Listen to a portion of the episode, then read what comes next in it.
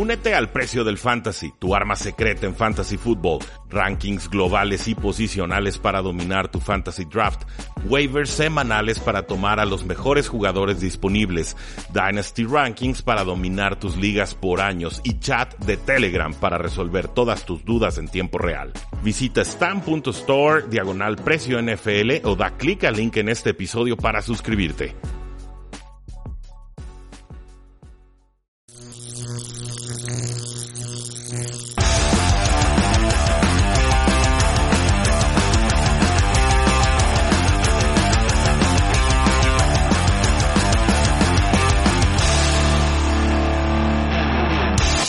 Estamos a punto de concluir la actividad de la semana 12. Yo soy Rudy Jacinto, me acompaña Oscar Huerta y vaya que hay mucho que analizar en esta semana que ya parece amenazar con el cierre de la temporada regular y que nos dio unos resultados, Oscar, que verdaderamente reconfiguran por completo la postemporada. ¿Cómo estás?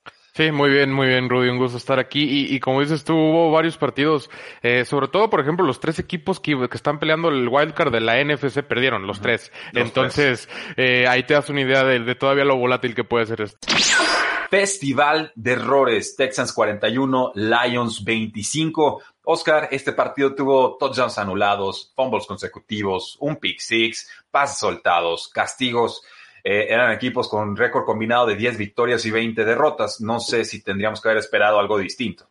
Eh, no, digo, creo que obviamente el hecho de ser Thanksgiving, las expectativas suben un poquito, pero a, al fin de cuentas, eh, los Lions fueron los Lions. Creo que los Texans fueron los Texans en ciertos momentos, a pesar de que ya están jugando bastante mejor. La, la, verdad es que sí han mejorado desde que se despidieron de Bill O'Brien, pero sí hubo por ahí hasta una serie de jugadas que creo que fue intercepción, fumble, fumble en, en jugadas casi consecutivas.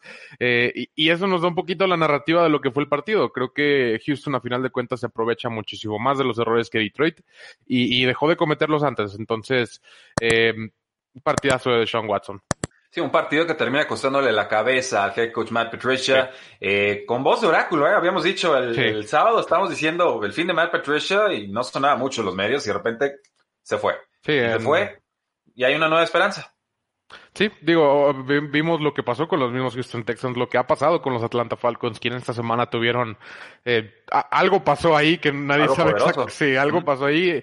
Eh, entonces, pues ha resultado ser una solución de cierta manera despedirte de tu coach que, eh, que, que, no digo que fue premeditado, que, que diga que no fue eh, sin razón alguna, creo que todos los coaches que, que, han despedido este año, la verdad, sí han tenido bastantes razones. Unos han esperado más que otros, pero eh, alguna solución les ha presentado. Vaya que sí han sido justificados. Requinto de Gibson, Washington 41, Cowboys. ¿Importa cuántos puntos metió Cowboys, Oscar? en realidad, ¿importa realmente después de las 115 yardas y 3 touchdowns en 20 acarreos de Antonio Gibson ya consolidado como corredor superestrella? ¿Es posible que un equipo con tres victorias le meta una paliza de este tipo a otro equipo de tres victorias? Al equipo que sea, en realidad. O, o, sea, tú estás viendo un equipo que lleva tres victorias, que está con su tercer coreback, que no había jugado en dos años porque casi le arrancan la pierna prácticamente. Uh -huh. eh, y la realidad es que dieron show contra los Dallas Cowboys. Obviamente los Dallas Cowboys cooperaron bastante. Eh, uno que otro por ahí tenía varias esperanza de, de, de yeah. después del partido de Minnesota, que a lo mejor con Andy Dalton sí te iban a dar un futuro. Ajá, te, o, o, te iban a dar algo competitivo. No, no, obviamente creo que eh, no sé qué tanto interés tenían en ganar, porque vi muchos por ahí que sí tenían intención de ganar, querían interés en ganar, pero no calificar a playoffs. Eh, la cosa en esta división es que si ganas, casi casi calificas a playoffs. Entonces, cuidado. Sí, y la pregunta sería, bueno, ¿para qué quieres llegar a postemporada jugando así? Exacto. Entonces, eh, buen mérito de Washington. Yo creo que aquí el ganador es Gigantes, porque Gigantes barrió la serie contra Washington. Gigantes ganó esta semana. Cowboys obviamente pierde y se esperaría, creo yo, una derrota de las Águilas de Filadelfia contra los Seattle Seahawks que juegan en Monday Night Football. Entonces, eh, sí, un requinto de Gibson y requinto por las guitarras, ¿no? Porque realmente les estaba haciendo lo que quería al ritmo sí. Que quería. La sorpresa del año, Raiders 6, Falcons 43. Oscar, ¿cierto o falso? ¿Esta es la sorpresa del año? Eh, entre comillas. Uh, digo, obviamente creo que los Raiders eh, se han quedado un pequeño paso de ser ese equipo elite que, que, todos consideramos que vimos desde la semana pasada contra Kansas que le dio muchísimos problemas a Kansas tanto el primero como el segundo juego. El primero recordemos que se lo ganó eh, parejo. Entonces, eh, Raiders todavía tiene esos partidos, todavía llega a, suceder eso y obviamente Derek Carr no es, no es ese coreback que te va a solucionar una franquicia, e, es un coreback que, ha sabido llevar a cabo la ofensiva de, de, Gruden y que se ve mejor cada vez, pero no le quita el hecho que esto pueda suceder. Fue un horrible partido por parte de, de Derek Carr. Los Falcons tuvieron la ofensiva explosiva que hemos visto a destellos en los últimos años, a pesar de que no estuvo eh, Julio Jones, pero eh, digo, eh, eh, no, no diría sorpresa del año como tal, pero definitivamente es algo que no esperábamos, sobre todo después de ver cómo jugaron la semana pasada. Ah, para mí sí lo es. Creo que el, cambio anímico es muy fuerte, ¿no? Se, como que se abocaron tanto en ganarle a los Chiefs, en barrer esa serie, que ya cuando llegan contra unos Falcons que en teoría tendrían que haberles ganado de forma más cómoda, eh, llegan sin, sin, fuerza, llegan sin gas, llegan sin ánimo, llegan como creyéndose superiores y los Raiders no tienen esta defensiva como para compensar una mala actuación ofensiva. Entonces, eh, el tema con Derek Carr, aparte de que no amenazar en profundidad, algo que me parece va resolviendo esta campaña son los fumbles. Y los fumbles fueron muy costosos en este partido y Falcons empezó fuerte y cerró mejor. Entonces, nada que discutir aquí. Creo que el trámite del partido claramente queda reflejado en el marcador. No hay eh, asegúnes, así Falcons fue claramente superior. Y esto sí nos tiene que hacer dudar mucho de unos Las Vegas Raiders que tenían el último boleto de comodín para la AFC. ¿Y tú qué esperas para apostar? Entra a instabet.mx, usa el código 3 y fuera y recibe tus 500 pesos de bienvenida para que apuestes con la NFL, con cualquier deporte que te guste e incluso puedes jugar en casino online. Instabet.mx, código 3 y fuera, 500 pesos totalmente gratuitos para que ganes con Instabet. Despidan a todos. Chargers 17, Bills 27. Oscar, esto tuvo que haber sido una paliza a los Buffalo Bills. No nos engañemos. Hubo una Ave María ahí en cuarto 27 que amenazó con cerrar el marcador a favor de Los Ángeles Chargers, pero sin tiempos fuera deciden correr dos veces. o sea, no sé qué estaban pensando y además no utilizaron de forma correcta a lo largo del partido a Austin Eckler. Eh, una vez más queda reflejado que el head coach Anthony Lynn no sabe administrar partidos, no se entera, no quiere saber o no, no sabe que no sabe. Creo que eso es lo más preocupante de todo. Para mí, desde hace ya varias semanas Anthony Lynn sobraba y este partido nos recalca nuevamente que cuando hay igualdad de talento, los head coaches generalmente son el factor diferencial y en el caso de Chargers es en contra. Sí, no sé si qué tan igual estén en talento como así parejo como tal, pero, pero sí, definitivamente creo que esto cae sobre la cabeza de Anthony Lynn, quien, quien cada vez suena más para ya no ser el coach de los eh, Chargers, porque semana tras semana son decepciones tras decepciones y, y, solo son tantas veces las que, las que puedes aguantar esto. Y, creo que, eh, sobre todo viendo que tienes un coreback muy, muy prometedor, que tienes un coreback que quizá eh, pueda hacerte el coreback de, los próximos 20 años para tu equipo, eh, y, te sigues quedando corto, te sigues quedando a, nada. Bueno, en este caso no fue nada, pero si les contara todas las veces que se han quedado a nada, no me las creerían. Eh, la decisión de correr, creo que no, no es tanto la decisión de correr para mí, porque yo eh, lo vi que una vez lo hizo Cliff Kingsbury y, a mí también al principio lo grité. Yo dije, ¿qué estás haciendo? ¿Tenía tiempo fuera Kingsbury? No, es lo curioso, ah. pero tenía, tenía suficiente tiempo para correr hizo dos corridas faltando menos de un minuto sin timeouts Kingsbury. Una vez fue el partido contra Seattle que ganó Arizona en overtime, pero fue tan sorpresiva la corrida que ganó 26 yardas con Chase Edmonds. Llegó y azotó el balón. Entonces, eh, creo que el correr no tanto es un error, pero correr obviamente con ese factor sorpresa que definitivamente todo el mundo espera pase. Eh, y, la corres y, y te dan las veintitantas yardas que a lo mejor estabas buscando. Eh, esta vez no fue el caso. ¿Viste, cómo corrieron? Sí, exactamente. Era, formación abierta, todo, todo Búfalo concentrado en el centro.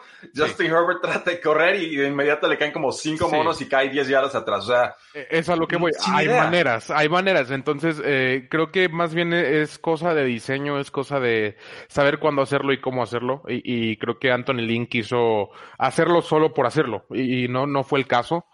Eh, no creo que sea el coach de los Chargers el próximo año, lo que estoy viendo.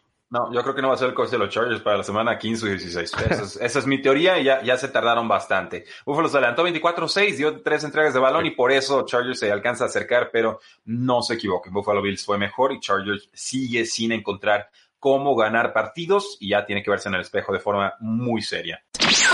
Digna pelea, Giants 19, Bengals 17. No tenían a Joe Burrow, pero Cincinnati apeló a Brandon Allen y a su orgullo para lucharle unos Giants que necesitaban sí o sí sacar este resultado. y que no brillaron y que cometieron errores como un, permitir un regreso de kickoff para touchdown, un error ahí en la ruta de Darius Slayton que pudo haber sido un touchdown y un fumble de Evan Engram, el tight end, en zona roja.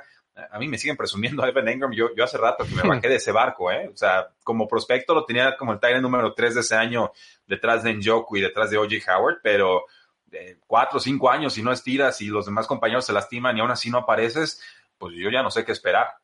Sí, yo también, Evan Engram era un jugador que me gustaba mucho y, cada vez ha ido eh, a la baja. La, realidad es que presentaba ese factor tipo receptor siendo a la cerrada que se ha vuelto muy, muy popular en la NFL, pero eh, definitivamente no estaba funcionando. Eh, el partido en general se me hace muy chistoso porque parecía que nadie quería ganar en un punto del partido. Parece que Cincinnati dijo, sabes que se acabó la temporada, mejor vamos por un mejor draft pick. Y, y Gigante sabe que las consecuencias de ganar la división te manda de quizá un pick top 5 al pick quizá 20. Eh, eh, eh, es brutal. entonces, la, la NFC este creo que está para el que medio la quiera ganar porque en realidad no quiero que nadie, no creo que nadie en realidad quiera ganarla así muy convencidamente. Pero al final sale victorioso Giants, creo que se convierte en favorito para ganar la división y creo que es algo que jamás esperaba decir en algún punto de esta temporada, porque Águilas de Filadelfia simplemente no, no está dando no Nada, y, ya están hasta pláticas de Jalen Hurts, entonces mm. eh, va a estar interesante porque también cabe mencionar se lesionó ahí Daniel Jones. Bueno, atentos con eso porque sí, Giants es el favorito para ganar la división en estos momentos de forma increíble. Washington también amenaza con colarse a la fiesta grande, un premio envenenado porque como bien, bien mencionas, eh, tu roster es de cuatro, de cinco victorias y estás sacrificando un pic alto por pretender hacer algo en una postemporada a la que no perteneces. Sí, que, cabe mencionar que creo que si hay, hay dos situaciones. Una, el quinto lugar de, de, la NFC creo que se está a punto de convertir en el lugar más querido de parte de playoffs. Eh, obviamente quitando el bye, pero en el cierto, en la cierta situación que llegan a haber ocho equipos, eh, conviene más quedar en quinto que en primero, creo. Sí, totalmente. Es un rival eh, regalado. Pero bueno, veremos qué sucede. Finalmente, esta división la hemos vigilado toda la temporada y hay muy poco que presumir. Más allá de que el Cincinnati, sin su coreback superestrella, le hizo una muy digna pelea a los gigantes de Nueva York. Derek Henry, ¿para qué le ponemos un título rebuscado si esto tiene nombre y apellido? Titans 45, Colts 26. Oscar, eh, ¿qué, ¿qué, pasó aquí? A ver, 27 acarreos, 178 yardas de Derek Henry, tres touchdowns, casi cuatro, se lo quita Ryan Tannehill. Eh, vi cansados a los Colts, ¿eh? o sea, no llegaron descansados del partido contra Packers, tenían baja con el centro, con Ryan Kelly, con el nose tackle de Forrest Buckner, eh, varios frontales en la defensa, pero con todo y todo yo sí esperaba un juego mucho más apretado de lo que terminó siendo esto. Aquí, pues hasta T.Y. Hilton revivió. Sí, eh, de hecho, exactamente, hasta T.Y. Hilton revivió. Eh, pero curioso lo que dices, todas las estadísticas que acabas de decir de Derrick Henry fueron casi todas en la primera mitad. Sí. Eh, cabe mencionar eso porque la verdad es que esa primera mitad fue un infierno para los Colts. Y, y, lo que dices el título, pues exactamente, no necesita nada más porque eh, eso fue el partido prácticamente. El partido fue darle la bola a Derrick Henry. Eh, quizá en algunas oportunidades terceras y largas pasaron el balón a AJ Brown. Eh, pero ese fue el plan de juego prácticamente y lo que me sorprende es, lo suficiente que fue. No hubo ni siquiera la pequeña duda de que, y si intentamos algo más, no, o sea, sigue haciendo lo mismo y está funcionando y siguió funcionando y, fue bastante para que metieran 45 puntos los Titanes a, contra una de las mejores defensas de toda la liga. Es un precepto básico de los buenos coaches, Oscar. Si algo te está funcionando, no lo cambies hasta que te lo detengan. Y si no lo detienen. Que muchos lo entienden. por eso sí, ¿no? Porque quieren, quieren sorprender, quieren hacer algo distinto y primero tiene que demostrar al rival que puede tener lo que propones en, primera instancia. Y, aquí me queda claro que el plan A funcionó perfecto, entonces no pasaron en ningún momento al plan B. Ganas de sufrir, Browns 27, Jaguars 25, Oscar. Eh, casi me desmayo viendo este partido. Era mi pick de Survivor. Jacksonville estaba abajo en las apuestas por más de un touchdown. Jugaban con Mike Lennon, no tenían a DJ Shark. La defensa no paraba a nadie. Era James Robinson y poco más y de repente le hacen pelea a los Cleveland Browns y de repente se les pegan y los Browns de repente fumble en su primera oportunidad regresando el medio tiempo cuando de milagro les habían fallado un gol de campo eh, antes de irse a la pausa y luego en los últimos segundos permiten una anotación de Jaguars, milagrosamente detienen la conversión de dos puntos, y no porque le llegaran a Mike Lennon, porque simplemente no encontraba opciones. Y, y, finalmente los Browns tienen que mover el balón de forma muy sufrida y en una tercera y doce, era una como tercera y dos, castigo y de tercer y doce pase pantalla Nick Chubb al lado izquierdo, avanza mueve las cadenas, se acaba el partido. O sea, gracias Nick Chubb, pero este equipo de Cleveland, Dios mío, no, no encuentra la forma de ganar cómodamente. No puede, él es alérgico a ganar cómodamente un partido. Justamente eh, creo que este equipo se ha convertido en un equipo de, Nick Chubb y Kareem Hunt, lejos de ser equipo de Baker Mayfield, mm. eh, eh, cosa que creo que pasó ya hace varias semanas y no nos hemos dado, querido dar cuenta, porque Baker Mayfield y Mike Lennon tuvieron prácticamente los mismos números, tuvieron 258 yardas contra 235 y dos touchdowns ambos. entonces, está claro que no fue factor Baker Mayfield, está claro que no ganaron el partido por él. Eh, Nick Chubb dio un partidazo y, lo que no me gusta es que ya están dependiendo bastante de, eso. Eh, recordemos las semanas que los tuvo Nick Chubb, sufrieron bastante, obviamente el hecho de tener a, Kareem Hunt ahí ayuda muchísimo. Ahora el hecho de tener a los dos te ayuda muchísimo más. Entonces, eh, están basando totalmente el juego en el juego terrestre y, y, no sé qué tanto me encanta para un coreback que fue Heisman y que hace unos años fue el primer pick del draft, porque definitivamente estás ganando a pesar de él. Sí, o sea, esto significa que no es ese mariscal de campo de primer pick global que nos gustaba a todos por su precisión y atrevimiento. El equipo ya entendió que la fórmula es correr y defensa y, que a Baker Mayfield es a cuenta gotas porque si, si, se apodera de un partido probablemente lo haga para mal o por lo menos eso es lo que se ha mostrado en los últimos dos años. Y es triste, pero es una triste realidad.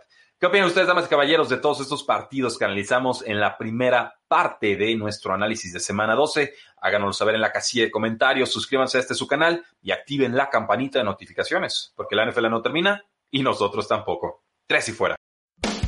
Hola, soy Rudy Jacinto, creador de Tres y Fuera. Si te gustó el programa de hoy, suscríbete a este y otros podcasts de la familia Tres y Fuera. Tres y Fuera NFL, Tres y Fuera Fútbol, Tres y Fuera de tu equipo favorito y claro, el canal de Tres y Fuera YouTube con videos todos los días. Porque si tu equipo existe, Tres y Fuera lo cubre.